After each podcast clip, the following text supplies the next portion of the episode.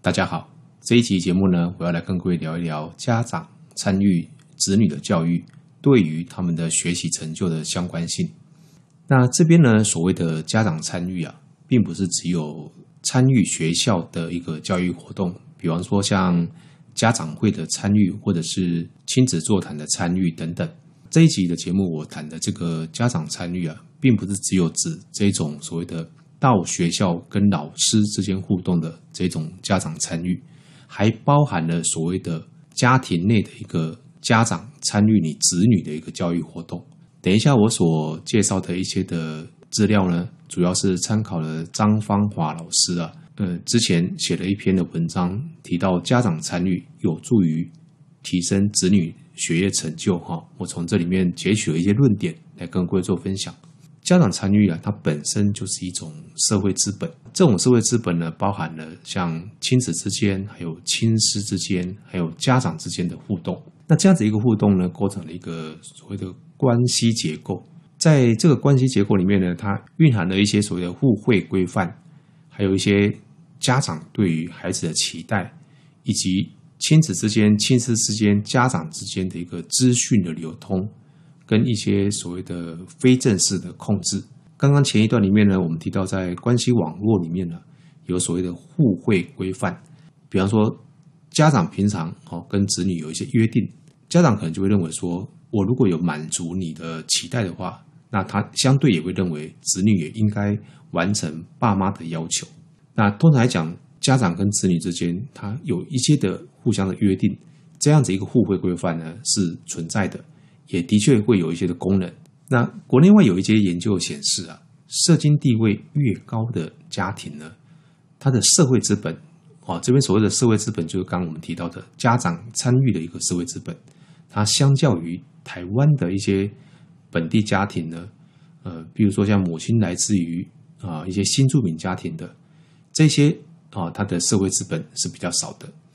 所以社会资本的一个分布啊。就好比经济资源的分布一样，呈现了一个不均衡的一个现象。但是，呃，即便你是社经地位比较高的家庭，但是如果说你没有好好的花一点时间去投资在参与你子女的教育身上的话，你的子女想要成为一个高教育的程度也是不太容易的。那所谓的家长参与呢，到底有哪几种的类型？在这边呢，我们提出有四种类型。包含了家庭里面跟家庭外面，家庭里面的话呢有两种哈，一种就是所谓的家长对孩子的期待，另外一种呢就是亲子之间的讨论。那家庭外的参与啊，就是包含了所谓的代间的一个封闭的回路。待待待会我们会再做一个说明哈，还有亲师之间的联系。那我们接下来一个一个来跟各位来做解说。那到底是哪一种？家长的参与类型呢是比较能够促进你的子女的学业成就的。首先，我们来谈第一个所谓的家长期待哈。国内外有一些文献指出啊，跟其他的参与形式来相比的话呢，家长哈对于子女的学业的期待，跟他的一个学业表现之间的关系啊，是最为密切的，也是最为显著的一个变相。根据研究显示呢，家长如果啊能够呃，根据你孩子的一个能力进行适度的期待啊，这边讲的是适度的期待，对于他的课业是有帮助。如果你对他的期待是过度的话，那可能就会反而没有办法帮到他，反而会害到他。第二个我们要谈的是亲子之间的讨论。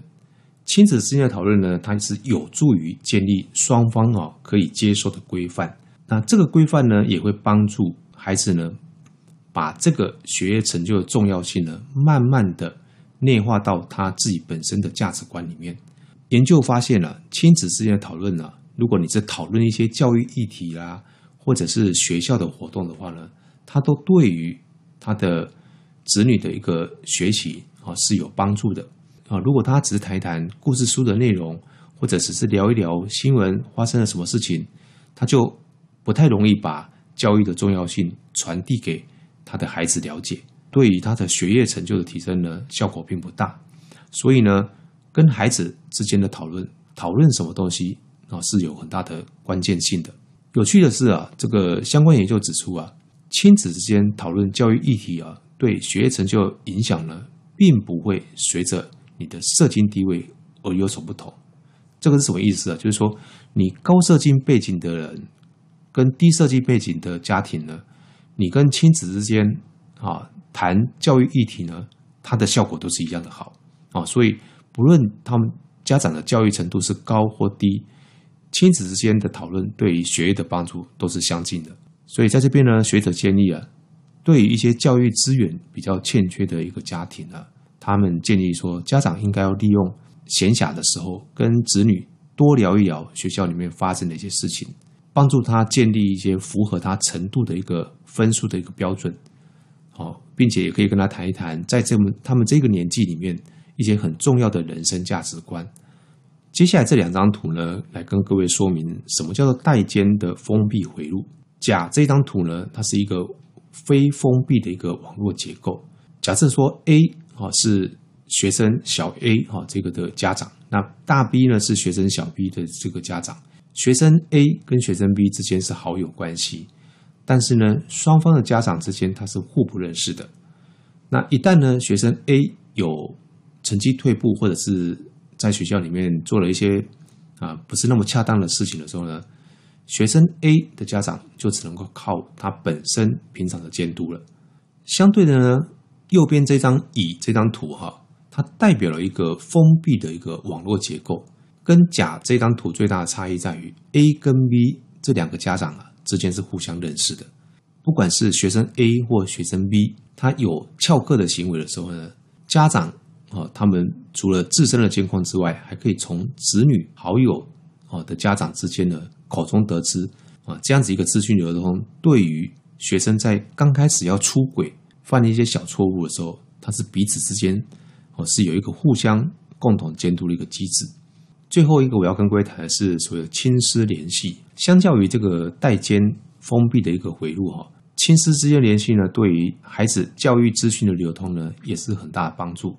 只不过这个资讯的来源呢，是来自于老师，而不是好友的家长。不过，在文献上面有个研究哈，发现了亲师之间的联系呢，如果越频繁的话呢，子女的学业成绩越差。哦，看到这边可能，呃，有的家长会问说，那就是鼓励大家少跟学校的老师联系吗？很多的研究呢，它是属于一些关联性的研究，而不是属于因果的研究。它两者之间呢，会有一些负向的关联，是因为子女的学业表现较差，增加了。亲师联系的可能性，那老师呢也会基于职责，多跟这些表现比较差的的孩子的家长呢，去跟他说明这个学生学业退步的一些可能原因。那家长也会因为望子成龙、望女成凤，啊，希望来联系老师，找到进步的方法啊。所以这个部分呢，不能够说直接用亲师联系的这个次数的多寡来跟成绩的相关性。啊来判断说，亲师联系太频繁的话，会对子女的成绩反倒是有负面的影响，这是错的哈。很多人都说学校教育可以促进社会阶层的流动，这句话其实听起来哈是没有错，那也的确有很多的真实的案例出现。但是呢，呃，学术的研究指出啊，学校层次的啊因素对于学生的学业成就的一个解释力啊，大概只占了两成。那其他的八成呢，是来自于什么？来自于家庭的社会资本跟他的个体的背景因素。其实，在学校里面，老师面对全体的学生，上课的方式、指导的方式都没有什么太大的差异。但是，各位你就会想想看，为什么孩子到最后的发展是有高低的差别？是学校因素造成的吗？从这个部分去理解的话，你大概是可以了解这个研究它所提的，是有它的可信度的。当然这么说不是说学校因素哦对于学业成就没有影响力，在这个研究里面，他也提到，并不是完全没有啊，只是说它占的因素大概是在两成左右。那其余的八成呢，反倒是来自于家庭跟他的个体的差异。通常来说呢，高教育程度的家长啊，因为他。呃，能够参与啊教育活动呢，也会比较积极一点，所以子女呢可以接触到的社会资本相对会比较多。从研究显示啊，他们的学业成就也会比较高。这个在台湾目前来看，也是有这样的一个现象，就是高射金、高成就。但是呢，家庭社会资本呢，并不完全像经济资源哦，是由特定的阶级所独占。家庭社会资本的多寡哦，它多少是可以由家长来决定的。这边所谓的社会资本，就是你参与的情况。如果你愿意多参与一下孩子的教育的话，你的孩子所拥有的这个社会资本就会比较高一点。为了要改变这样子一个阶级在制的一个现象呢，家长必须要意识到自己就是改变的关键。从现在开始呢，你可以对子女有所期待，关心子女在学校里面的学业表现，并且建立起亲师之间的一个合作关系。各位再回想一下刚才我们所讲的四种家长参与教育的类型，包含了对于子女的期待，还有亲子之间的讨论，这些都是跟社经地位。并没有完全绝对的关系的，你还是可以尽量去做到。还有就是代间的哦，家长之间的一个互相联系的关系，以及亲师之间的联系，这个部分你也可以透过多到学校哦，比如说像参与家长会、参与亲子座谈，跟班上的其他的家长还有老师做一些的关系的连结，这样子呢，也可以多帮助你的孩子。以上呢是我们参考啊张老师他的一篇研究论文，跟各位来分享家长参与对于孩子的学业成就的一些影响。接下来呢，我跟各位分享我们在八月下旬的时候，呃，透过了线上的一个座谈，征询了我们高一的家长想要从学校这边多了解的一些主题是哪一些，我把它整理出来，包含了升学相关的。例如像高三学测的选填志愿说明、学习历程档案的分享，还有如何准备和应应后续大学学群的相关规划。另外，他们对于孩子的学习成果分享跟展示，以及像自主学习、和多元表现这些，他们也有很高的兴趣。比较可喜的是，他们对于孩子的性向、潜能、特色、能力开发。还有生涯探索规划哦等等这些议题呢，家长开始愿意多去了解、多去认识，而不是只有根据他们以前的印象来告诉孩子要去学什么、要去读什么、要将来要做什么工作。家长开始对于这些生涯相关的议题呢，也表达了很高的学习兴趣。此外，他们对于如何做好亲子互动啊，如何跟青春期的孩子来相处，以及如何扮演一个高中生的一个家长角色，如何协助孩子学习，他们也希望学校能够提供给他们这些相关的资源。综合以上这些家长们所提出来的，大概我们把它分成四类，就是升学、学习、生涯，还有亲子相关。那如果你们还有更想知道的题目的话呢，也欢迎你们呢在影片底下的评论区呢给我们留言。啊，或者是寄 email 给我们，让我们知道。好，那这一集影片呢，我们就先跟各位分享到这边，我们下次见。